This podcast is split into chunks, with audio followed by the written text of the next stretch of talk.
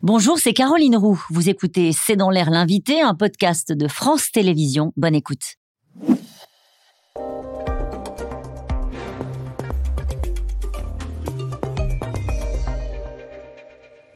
Bonsoir à toutes et à tous, bienvenue dans C'est dans l'air. Mon invité ce soir est Pierre Rabadan. Bonsoir. Bonsoir Caroline. Merci d'avoir accepté mon invitation. Vous êtes l'adjoint au sport de la ville de Paris et donc vous devez faire face à la colère. La colère d'une partie des sportifs qui vont participer euh, au JO, la colère des fans de sport et de tous ceux qui ont été tirés au sort et qui ont découvert le montant des billets pour participer euh, et pour être spectateurs des JO, des billets qui s'envolent parfois jusqu'à des sommes folles. On l'a dit, 2700 euros pour euh, le billet le plus cher. On va y revenir euh, dans un instant. Mais demain se joue une partie importante. Le gouvernement, le ministre de l'Intérieur, euh, va présenter les conditions d'accueil et de sécurité pour la parade nautique sur la Seine du 26 juillet 2024. Qu'est-ce que vous en attendez à la place qui est la vôtre quand on écoute le ministre de l'Intérieur? Euh, Moi, j'attends pas grand-chose de la déclaration de demain. Je sais euh, la majorité de ce qui va être annoncé euh, demain matin. Euh, L'idée est de présenter le dispositif, effectivement, de sécurité, d'organisation sur la cérémonie d'ouverture, qui est pour la première fois hors d'un stade. Et si je dois faire, on doit faire face à, à quelques contestations, on doit aussi faire avec l'enthousiasme majeur qu'il y a autour des Jeux Olympiques et Paralympiques en France et de la cérémonie d'ouverture. Mais la cérémonie d'ouverture, c'est un défi logistique, c'est un défi sécuritaire. Quand vous dites que vous savez ce qui va être annoncé demain, eh ben ça tombe bien, vous allez nous le dire. Ça veut dire qu'il va y avoir euh, 600 000 personnes, comme on l'a annoncé. C'est possible de masser 600 000 personnes sur les bords de Seine? Euh, Vous savez, on, a, on accueille euh, par exemple euh, le 31 décembre dernier pour le feu d'artifice un million de personnes sur les Champs-Élysées. Donc on sait. C'est pas au bord de la Seine. C'est pas au bord de la Seine. Donc c'est effectivement euh, des circonstances différentes. On a travaillé un an avant d'annoncer la faisabilité euh, de la cérémonie euh, le long de la Seine. C'est un défi, vous l'avez dit, sur des aspects organisationnels, logistiques et sécuritaires. Mais ils sont nos trois priorités pour bien organiser un événement. 600 000 personnes Est-ce Ah. que c'est le chiffre? Il paraît que c'est pas tabou, euh, que c'est euh, c'est Tony Estanguet qui dit que ce sera pas forcément 600 000. Non, On on sorti on ce sera chiffre. pas à 600 000 00. Il y a des ajustements qui sont toujours en Ce cours. sera moins. Ce sera un petit peu moins sans doute, euh, mais on sera à plusieurs centaines de milliers de personnes, dont la très grande majorité viendra, pourra assister à la cérémonie gratuitement. Je rappelle que si ça avait été au Stade de France, ça aurait été 60 000 personnes qui auraient pu assister à la cérémonie uniquement avec des billets payants. Là, on va avoir à peu près 100 000 euh, billets payants pour la cérémonie Ceux d'ouverture qui seront sur les bas. sur les kebabs, dont les billets à les 2600 euros dont vous parlez, mais plusieurs centaines de milliers pourront assister à la cérémonie gratuitement des KO, et c'est cette jauge-là que nous sommes en train d'affiner. Comment vous travaillez avec le ministère de l'Intérieur? Il y a à la fois la ville de Paris et le ministère de l'Intérieur. Ça se passe bien, c'est fluide. euh, Ça va, ça va, la coordination est, est de, est de mieux en mieux, si je puis dire, et elle est, euh, depuis le changement de préfet de police euh, de Paris, beaucoup plus fluide et coordonnée. On travaille bien, sous l'égide également de la délégation interministérielle au jeu. Les équipes sont au travail et elles travaillent en très bonne coordination. Il y a quand même encore une inquiétude sur cette cérémonie d'ouverture. Sincèrement, on a retrouvé en préparant l'émission euh, les propos de Bertrand Cavalier. Alors c'est euh, un spécialiste de, de la sécurité et il a été superviseur du sommet du G8 à Evian et il dit une cérémonie sur la scène est à peu près la pire configuration imaginable. Est-ce qu'à l'heure où on se parle, tout est sous contrôle et vous êtes absolument certain que les choses euh, vont dans le bon sens ou sont à peu près calées ou est-ce qu'on n'en est pas encore là? Non, non, les choses vont dans le bon sens. Je vous l'ai dit, on a travaillé très en amont. Il reste un certain nombre de choses à mettre en place. Quoi, mais par nous exemple? serons au rendez-vous. Mais je vous dis, la, taille euh, des, euh, des zones dans lesquelles on va accueillir le public en KEO, l'organisation sur ces KEO, l'organisation logistique. Mais tout ça est un travail très fin. On s'est, assuré de la faisabilité avant de l'annoncer, évidemment. Mais vous l'avez dit, c'est un défilé euh, En même temps, c'est doit être très enthousiasmant et on ne peut pas Ça va être aborder... magique hein, si ça se passe comme on le voit là. Oui, mais euh, on ne peut pas aborder euh, la cérémonie hors stade pour la première fois dans l'histoire des Jeux uniquement sous le prisme de l'anxiété et de la peur. C'est, ça va- on, on a, nous, nos organisateurs, ces problématiques, elles sont centrales, elles nous animent au quotidien et on sera au rendez-vous d'un événement sécurisé qui sera réussi. Est-ce que vous craignez, à l'excès inverse, euh, une cérémonie sous cloche C'est-à-dire des contraintes de sécurité telles qu'à un moment donné, ça, ça- ça- ça gâche un peu la fête Est-ce que vous, c'est quelque chose que vous avez à l'esprit ou Non, je ne crois pas, parce que le cadre euh, exceptionnel de la longueur de la scène va nous permettre d'avoir d'abord des images et une expérience spectateur que l'on veut de qualité. C'est aussi pour ça qu'on va avoir des jauges qui vont être ajustées en fonction des secteurs dans lesquels les personnes pourront se situer en quai haut et en quai bas. Juste des petites questions techniques, puisqu'on parle de la Seine. Est-ce qu'on est à peu près sûr que les nageurs pourront se baigner dans la Seine Parce que je rappelle qu'il y a des épreuves dans la Seine. Tout à fait. Déjà dès cet été, hein, on a des épreuves test des Jeux au mois d'août sur la natation en eau libre et le triathlon et le paratriathlon. donc on fait des mesures. On a pris un certain nombre de travaux effectifs qui seront terminés début 2024. et la qualité de la Seine. Pour nettoyer la Seine Pour nettoyer la Seine, pour améliorer la qualité bactériologique.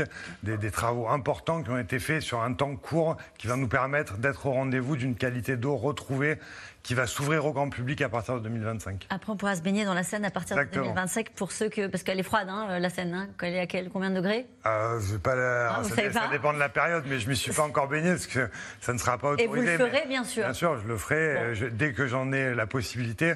On avait déjà euh, permis à quelques nageurs d'y aller l'été dernier. Ça sera le cas pour les athlètes dès, dès cette année en 2024 et pour le grand public en 2025. On parlait de la jauge à 600 000 euh, personnes pour la journée d'inauguration, pour la cérémonie d'ouverture. Valérie Pécresse dit euh, de toute façon, on n'a pas la capacité de transport on ne sait pas faire. Je ne suis pas d'accord avec Valérie Pécresse, parce que d'abord, je vous l'ai dit, sur, euh, la, sur le 31 décembre, on avait un million de personnes sur les champs, donc sur un espace beaucoup plus compacté. Il faut juste une organisation et on y travaille euh, activement avec tous les services. Un sujet, euh, il paraît que c'est un angle mort de l'organisation, l'accessibilité aux handicapés. les associations de, de handicapés expliquent qu'il y aura 350 000 visiteurs en situation de handicap qui sont attendus. On sait que c'est impossible de prendre le métro même avec une poussette. Est-ce que là-dessus, on sera prêt? Oui, c'est pas un angle mort, hein. c'est un angle qui nous tient euh, particulièrement à cœur et sur lequel on travaille en termes d'accessibilité au site et d'un plan de transport dédié, notamment pour les personnes en situation de handicap, quel que soit leur handicap.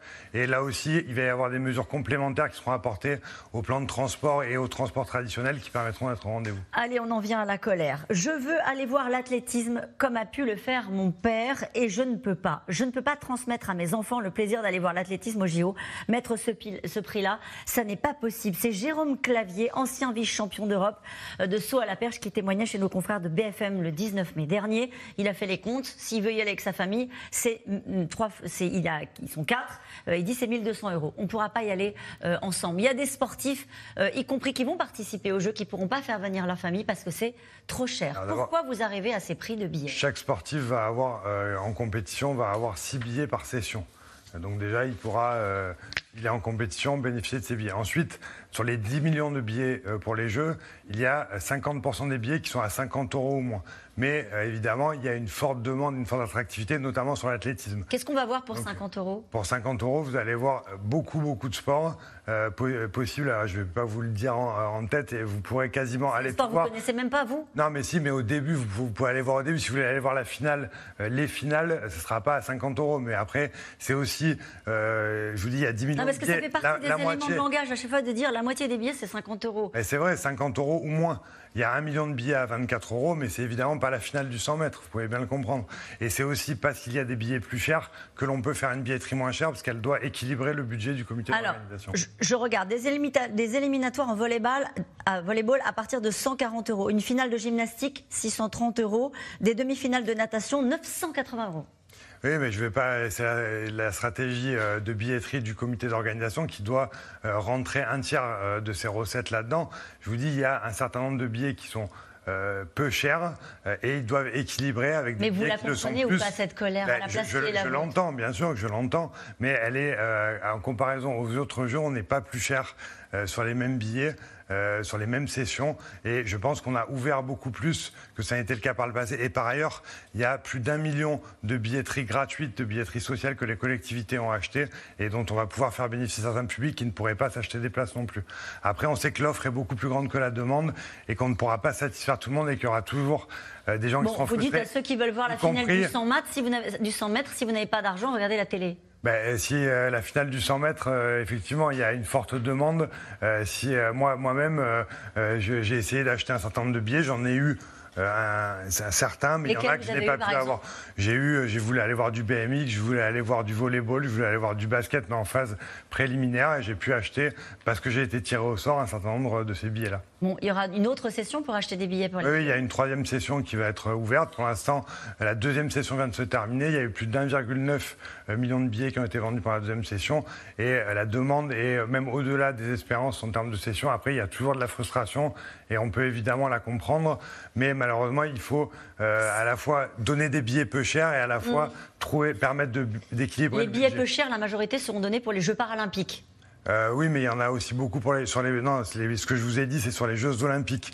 Euh, les 5 millions de billets à 50 euros au moins, c'est uniquement sur les Jeux mais Olympiques. Mais les billets achetés pour les collectivités euh, alors nous, par exemple, à la ville de Paris, on aura 20 000 pour les Jeux Olympiques et 30 000 pour les Jeux Paralympiques. Pourquoi?